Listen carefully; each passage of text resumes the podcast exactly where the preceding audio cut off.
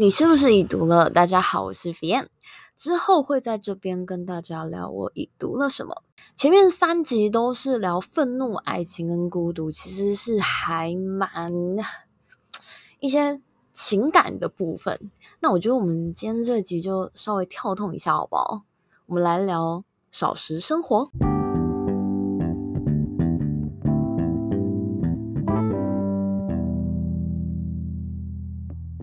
开头先来聊为什么我会开始看少食生活，因为其实我已经在关注这种健康啊、养生啊的议题非常久了。基本上我现在就是过着一个 老人的生活，就是我比较早睡早起，天几乎是每天都会运动啊。吃东西的话，我也是低碳。基本上就是不太吃饭跟面，就如果淀粉的话，就是尽量以圆形的为主，吃很多的青菜，也很重视蛋白质。那听到这，你可能会想说：“咦，为什么你要这样？就是为什么你要开始修行？会养成这个习惯？是很久很久以前我在呃工作的时候，公司有办一个减脂比赛，那那时候的惩罚奖金金额之高啊！”好像是，如果输的话，应该一个人要输个呃破万吧。那对当时的我而言，简直付不起。我是一个我完全不想负担的金额，所以我就是到后期我就卯起来，呃，认真运动跟节食。那那时候开始接触了健身房、健身教练，也开始看了一大堆的，就是减肥啊、健康营养的影片，就发现，哎，自己其实除了一生都在减肥以外，我对这种营养学的东西也很有兴趣。一方面是因为我很爱吃啦，因为我每一年都会定新年的新目标，因为现在二零二三年也快结束了嘛，那我相信我二零二四年又会在。继续的许下这个愿望，忧伤。即便我已经可能已经知道了很多的减肥方法，基本上你你只要坊间有听过的那几招，我应该都研究过跟尝试过，像是呃生酮饮食啊，啊、呃、无麸质啊，低糖啊，低碳啊，断食啊，间歇性断食啊。呃，一六八一八六二十四五二断食法等等等，什么餐盘二二一餐盘之类的，我应该全部都试过。饮食、运动这方面的要跟我聊的话，我应该也是有蛮多的学习跟心得的。因此，这也是为什么我会想要看《少食生活》这本书，因为它就是我一直以来就是都有在涉猎的部分。分享我有一个梦想，就是我希望可以不管几岁。体力跟容貌都跟今天一样，虽然我现在大家看到我都已经会开始猜一个很大的岁数，让我非常之不爽，但是我决定忽略，我管他的，反正我就是希望自己，即便可能已经四开头五开头，都还是可以，呃，跟别人讲我的年纪的时候，大家都会惊呼，我就是希望可以看到那个表情。我会一直努力下去的，因为我也非常的好动，现在也一直有在进行，可能像爬山、潜水这样子的运动。那我非常热爱大自然，所以我会希望说，今天我不管几岁，我都可以保有一个很健康，然后活力满满的身体，可以让我去踩点。觉得女星很励志诶，因为最近是呃此时此刻很红嘛，我也有看。呃，我超喜欢贾静雯那一集。贾静雯就是我从小偶像，然后我一直都觉得她非常之漂亮。就我看那集我，我还是惊呆，就是我后来发现她原来四十九岁。天呐，四十九岁怎么会是长那样？为什么？如果今天我完全不知道不认识这个人，然后他跟我说他三十一岁，我会信诶。所以她就很美啊，女星好励志哦。就她告诉你说，其实人类只要有心，当然她肯定也投资，就是大家都会说他们也是打了很多可能黄电波啊、医美啊，投资非常多的金钱。但我觉得这绝对不会只是有金钱就可以做到的事情，它一定也要包含一个过人的意志力跟自律能力，你才有办法让自己的。皮肤状态啊，精神状态、身体状态都保持那样，因为你看，像我就可见就不够自律嘛，所以才会一直一生都要减肥，这样再度的哭出两行热泪。谢谢有他们的存在，然后让我知道我要继续努力。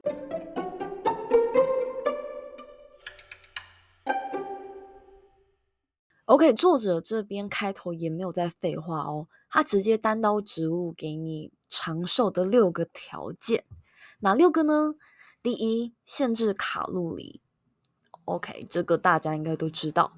第二，饮食内容以植物为主，在此植物指的是像是蔬果啊、水果啊、谷物类啊，就是植物。那我会把它解读成原型食物哦，基本上。呃，以最单纯没有加工的食物为主。第三，每天运动十五分钟。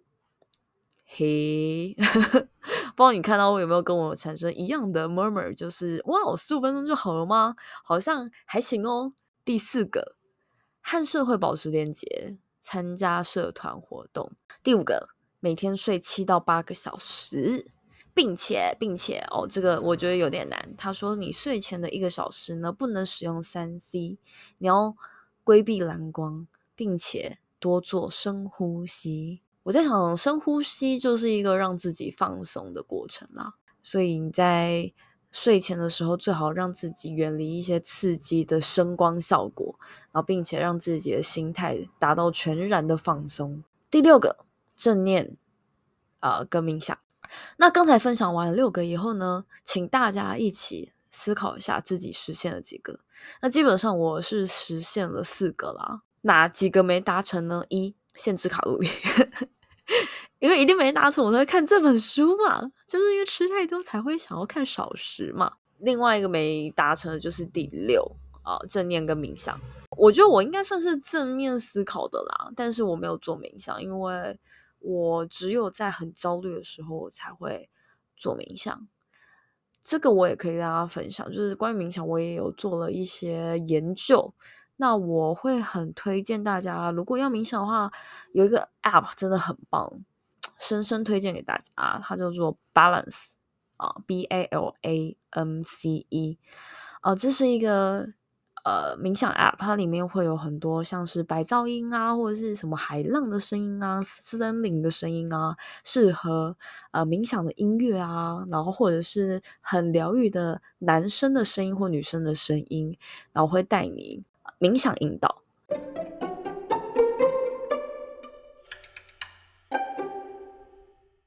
接下来进入本书重点：如何吃少一点。一边在跟大家分享的同时，也是一边在告诉我自己。那首先有一个很大很大的重点，就是断食。断食，相信大家应该都听过很红的“一六八断食”。那意思就是你有十六个小时是不吃东西，那每天只有八个小时是在进食的啊。进食就是食物进入的进食，而不是禁止饮食的进食。好像是一个很多余的解释。基本上，我来跟大家分享我的经验啊。呃，台湾流行一六八很久了，那我也佛系的执行一六八到一八六数年了哦，真的是行之有年呐。对，所以我现在基本上一般来说也都会尽量控制在六到八小时内要把东西吃完。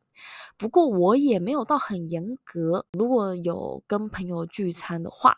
或者是我出国去玩的话，我会整个 放飞自我，我就没在插小这些路我的。那我我也曾经就是试过一段时间的二十四，就是每天空腹二十小时，然后只有吃四小时。那我还印象非常深刻，就我记得那时候我的同事，呃，曾经就是突然跟我说，他说：“哎，我只要看到你，你就是在吃 A。”那我当下是觉得很很羞耻啦，有点百口莫辩的感觉。然后我只能在心里默默说，因为我要在四个小时内把一天的热量吃完啊，所以当然这四个小时我都只能吃啊，你不懂啦。但是我当时其实也不敢多跟他解释这些，因为我怕他如果听到说我在执行二十四，他会以为我在进行什么邪教类的活动，然后无法理解，想说这个人真的是超级怪。所以我，我我真的很懒得解释，我就只是笑笑的想说啊，随便你这么想了啊，是不是很矛盾？后来呢，我就是不小心看到了 YouTuber 的影片，我记得叫做台客剧场。那他呃有尝试了一个五天的断食，五天真正五天不吃东西，里面就有说到啊，包含就是老高其实也有分享过断食影片。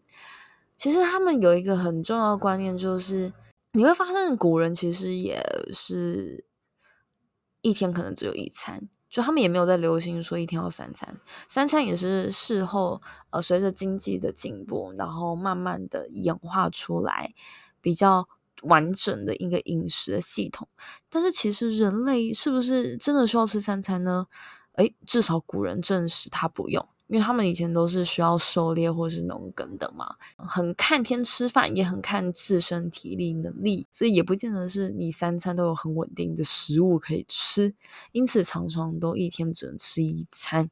那这样子的情形下，他们也是活得好好的。好，所以断食到底有哪些优点呢？基本上你的体重会降低，这是废话嘛？体脂也会降低，也是废话，甚至你肌肉量还有可能提升哦。咦？为啥？今天如果你们都是在呃减肥，那如果你用断食的方法，比起就是一般的节食，它减去的肌肉量会比较少，而且会落差蛮大的。大家可以实验看看。那基本上断食还可以呃减少引起发炎的物质，抑制增加抑制发炎的物质，还可以改善肠道的环境，就是刚才提到的 detox 啊、排毒。那胃清空的时间越长，肠内保持干净机制的时间就越长。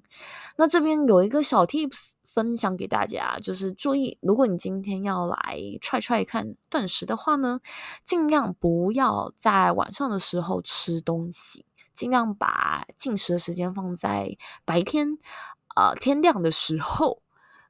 为什么？对于消化还是比较不好。的，你要确定说你的用餐时间是规律的，不要有时候是断早上，有时候是断晚上，有时候断中午，呃，这样子对肠内细菌平衡就会有负面的影响。因此，你尽量呢让每天的进食时间都是一样的。实验证明，在吃下同样分量热量的前提下，如果你的用餐次数比较少的话，你夜间代谢的能量就会比较高，书中也提供了一个数据，叫做习惯养成呢，需要最少二十二天，最多六十六天。所以，如果你只要撑过六十六天，基本上你这个断食习惯就养成了。加油！刚才是说断食是少食的一个撇步嘛，那再来，呃，断食以外的时间呢，也有几个 pebble。第一个是你吃饭只吃八分饱，你不饿的时候呢，就 stop 停止。所以基本上，你只要吃到没有饥饿感的时候，你就可以停了。之前有听过一个说法是说，今天不管你吃下多少量，基本上就是在你开始吃东西的第二十分钟后，才会开始感到饱足感。即便你前面可能呃就是慢慢吃、慢慢吃、细嚼慢咽，跟你狼吞虎咽，都是要二十分钟开始啊、才会感觉到有。饱的感觉，好，所以呢，这边给了一句话叫做“忍耐是深思熟虑后的选择”啊，同胞们，忍耐呀、啊，好，我觉得这个不容易啊，就是吃八分饱就停止这件事情真的不容易，我就是会很想要把它吃饱。啊，修炼修炼，好，这是第一招啊，第二招细嚼慢咽是正道。呀，就是有呼应前面那个，就是你慢慢吃，呃，慢慢嚼，哦，每一口都慢慢品尝，减少吃进的东西，呃，你饱足的时间来到的时候，就是呃，那一刻发生的时候，你真正消化进去的东西也比较少。第三个就是限制用餐时间嘛，就是断食嘛，啊、让肠道有足够休息的时间。第四个呢，就是如果你吃太多的话，会伤到胰脏跟胃。所以呢，尽量低糖，然后高纤维，然后并且蛋白质也不能过量。呃，相信有在健身的朋友们呢，应该都会知道要刻意的去补充蛋白质。但是这本书其实有特别独立一个章节在讲为什么他觉得蛋白质其实也不能吃太多。最后用养生训的一段话给大家做总结，好不？他说：“欲望是损害身体健康的主要原因，克制饮食欲望非常之重要，以适量为佳，餐后一定要走上万步。”啊，这句话我会用写书刻在我的墙壁上啊！克制饮食欲望很重要啊。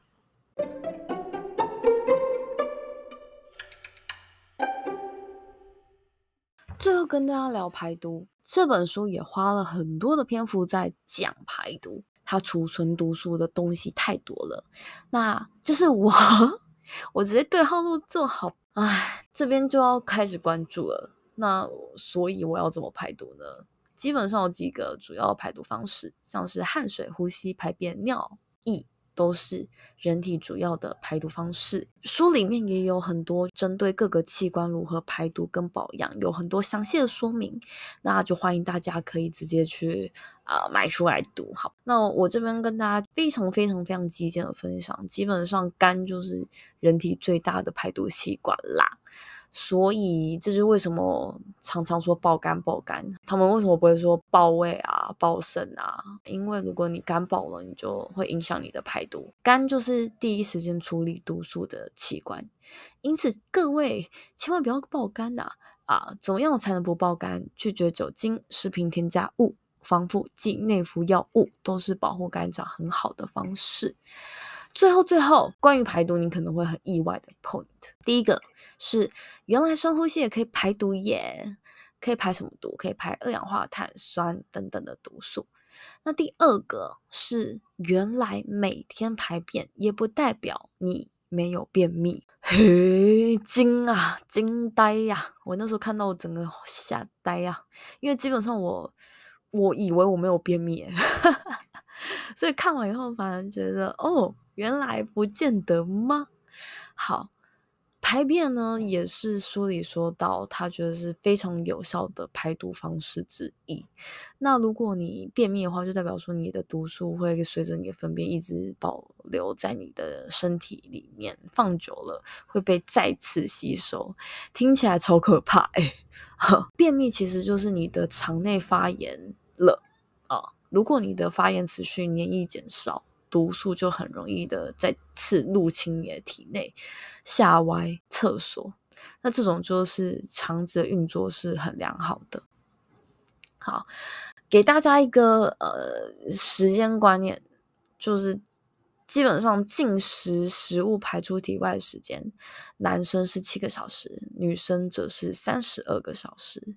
诶，为什么差这么多啊？也太不公平了吧？好。所以，如果男生超过七小时，女生超过三十二小时都没有排出你吃下的东西的话，那我就会把它视，不是我，书里就会把它视为便秘。那这时候你肯定就有个问题了，就是我哪知道我的食物在体内待多久啊？就是没有人会知道嘛。那他就给你一个小小小的撇步啦，就是你可以吃甜菜根，就会染色。染色，你就可以知道说，嗯，所以你这一餐到底花了多少时间排出体外了？最终，最终再给予一个解诀窍，好不好？他说，你基本上你每天都要去观察你排出来的东西长什么样子了，包含它的软硬程度啊，然后嗯、呃，会不会呃很支离破碎等等的。那至于细节呢，我这么文静的节目我就不讲啊，嗯。就是留个伏笔，让大家实际去书中找解答，好不？啊，但不过我觉得是非常的受用的。总结，嗯，反正呢，吃少一点，变瘦一点，活久一点，让头脑跟身体都变年轻一点，都需要不断经年累月修炼的。因为我觉得很多很多都是。早就知道，我也大家都知道正确该怎么做，大家都知道不要喝饮料，但是还是每天下午都想要来一杯，这是人之常情。诱惑太多了啊，嗯，你要断早餐也很难啊。早台湾早餐这么好吃，你要我不吃蛋饼，不吃烧饼油条，好难哦。但是像我自己的方法，就是让自己多看这些书，然后多看这些影片，多吸收相关的知识，想办法让这些应该做事情内化进我脑海里，深植进我的潜意识里，然后让自己慢慢的潜移默化去拒绝这些对自己身体不好的东西。但我只能说，就是我没办法成为神啦。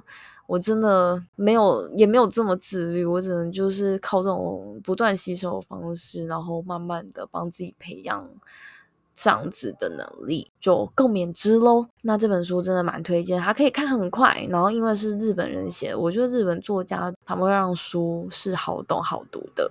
那这本书就完全有符合这样子的特征，那蛮推荐大家去看看的。好，那我们就这集到这边结束。下期再见喽。